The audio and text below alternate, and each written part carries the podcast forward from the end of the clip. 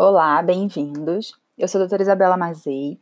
É, eu vim aqui falar com vocês hoje sobre uma nota de alerta da Sociedade Brasileira de Pediatria em relação à vitamina D e o coronavírus. Para quem não conhece meu podcast, é, eu lancei esse projeto chamado A Criança e o Comer, para compartilhar informações atuais, tanto com pais, é, mas principalmente com profissionais de saúde, em relação às, às, às, orientações mais atualizadas em tudo que relaciona a criança com o comer, com a alimentação. Né? No nosso primeiro podcast, a gente falou sobre obesidade e coronavírus. Nesse momento de quarentena, em que eu estou gravando esse podcast, realmente não, não tinha outro assunto para começarmos esse projeto. É, e hoje eu vou falar de uma segunda nota de alerta da Sociedade Brasileira de Pediatria, com um assunto, um assunto que está super comum está sendo super discutido, até pela mídia, né, leiga, é, é, sobre a vitamina D e a infecção pelo coronavírus. Então, essa nota de alerta ela foi é, publicada no dia 21 de abril desse ano, né, de 2020, ele começa com uma introdução sobre o coronavírus, que a gente já falou um pouquinho na, no primeiro podcast. Depois ele vai falar um pouco sobre a prevenção, e principalmente relacionada à vitamina D, por isso que o assunto é tão importante. A gente tem que a principal prevenção é o isolamento social, é não ir para a rua, né? E, consequentemente, a gente diminui a exposição solar e a gente vai falar sobre isso. Uh, depois ele vem, então, essas notas da Sociedade Brasileira de Pediatria estão vindo com uma série de perguntas, é uma forma bem dinâmica é, de falar sobre o assunto. Então, a primeira pergunta que ele traz é se a vitamina D desempenha efeito modulador sobre o sistema imunológico. E a resposta é sim. Existem evidências experimentais de que a vitamina D contribua na modulação do sistema imunológico, uma vez que, entre outras evidências, a gente sabe que macrófagos e linfócitos, que são células relacionadas aí com o nosso sistema imunológico, expressam receptores para a vitamina D. Tá? É, a segunda pergunta, que eu acho que é uma das mais importantes dessa nota, é: a vitamina D protege contra a Covid-19 e suas complicações? E a resposta é não tá? Os estudos que relataram papel protetor da vitamina D contra infecções respiratórias virais, elas mostraram eficácia apenas em pacientes com deficiência acentuada desse nutriente.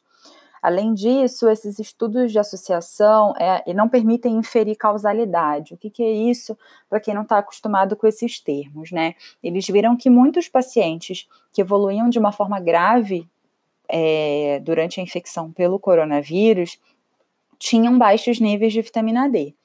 É, mas eles viram isso naquele momento. O paciente estava grave, eles dosaram a vitamina D e esse nível estava baixo. Só que a gente sabe que a incidência de, de deficiência de vitamina D na população mundial é muito grande. Então, pode ser uma coincidência? Pode ser uma coincidência. Então, nesse momento, a gente não tem como dizer que a causa da evolução pior desses pacientes foi o baixo nível de vitamina D, tá? Então, isso é super importante. A outra pergunta: durante a quarentena da Covid-19, com menor possibilidade de atividades ao ar livre e redução da exposição solar, existe indicação de suplementação da vitamina D? E a resposta é não, tá? Em pessoas normais, em pessoas que têm, é, que não têm deficiência de vitamina D, o estoque corporal ele é suficiente para manter os níveis séricos normais, tá? Mesmo com uma exposição limitada à luz. Então, quais seriam os indivíduos que necessitariam de suplementação ou de reposição de vitamina D? Aqueles que no exame de sangue mostram uma insuficiência ou uma deficiência de vitamina D. Isso independente da gente estar tá na quarentena ou não tá? Então, pacientes que tenham esse exame alterado, e a gente não tá falando isso é, em crianças até dois anos, a recomendação é um pouquinho diferente para essas crianças, a gente pode falar em outro podcast. Aqui a gente está falando em relação à população em geral. O paciente só tem indicação de suplementar se ele tem um exame que mostre que ele não tem a quantidade devida de vitamina D. O diagnóstico é feito por exame de sangue, né? E a gente consegue ver é, se esse paciente está insuficiente, se ele tem pouquíssimo, que a gente chama de deficiente, ou até se esse paciente está com níveis é, tóxicos de vitamina D, porque isso existe e por isso há necessidade é, da gente falar para as pessoas não consumirem suplementos de vitamina D sem prescrição médica. Uh, ele traz, então, como suplementar a vitamina D, isso o profissional de saúde que vai estar tá atendendo esse paciente, ele é capaz de prescrever isso, de saber a dose, então acho que não, não, não tem por que a gente falar sobre dose aqui no podcast, né, um podcast informativo. E aí a próxima pergunta também super importante é quais são os riscos de se tomar vitamina D em excesso? Né, o principal risco é a superdosagem. Então, o que acontece é que pessoas assustadas pelas notícias veiculadas pela mídia sobre o suposto papel protetor da vitamina D podem adquirir por conta própria suplementos de vitamina D, já que não precisa de prescrição médica, e pela dificuldade de terem acesso a consultas médicas, se autoprescreverem doses inadequadas de vitamina D. Né? E a intoxicação pela vitamina D pode causar sintomas graves, como náusea, vômito, poliúria, que é ir no banheiro várias vezes para fazer xixi, astenia, então a criança ou o adulto pode ficar muito largado, muito cansado, prisão de ventre, desidratação, pedra nos rins e confusão mental, principalmente em idosos.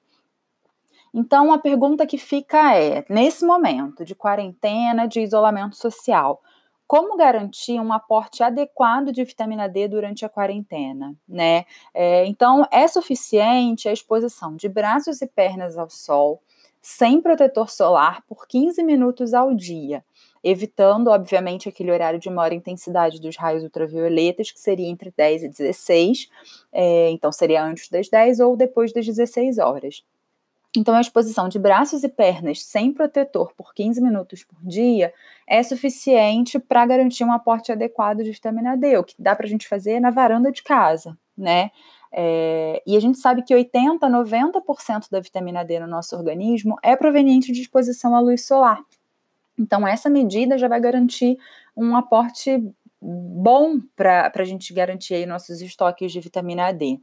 É, na alimentação, a gente também é, tem alimentos ah, ricos em vitamina D, como salmão, atum e sardinha. É, é, apesar deles não fazerem parte da rotina alimentar da maioria dos brasileiros, isso não traz grandes consequências, porque é, a ingestão de alimentos ricos em vitamina D é responsável por apenas 10 a 20% do aporte de vitamina D. Então, a exposição solar acaba sendo mais importante. E ele termina a nota de alerta perguntando como que surgiu essa polêmica sobre a vitamina D e a Covid-19, né? É, e surgiu a partir de notícias veiculadas pela mídia de um, estudo, de um estudo que foi apresentado, mas não foi publicado, na Itália, é, que realmente sugeriu que podia ter um papel protetor contra infecções graves à vitamina D.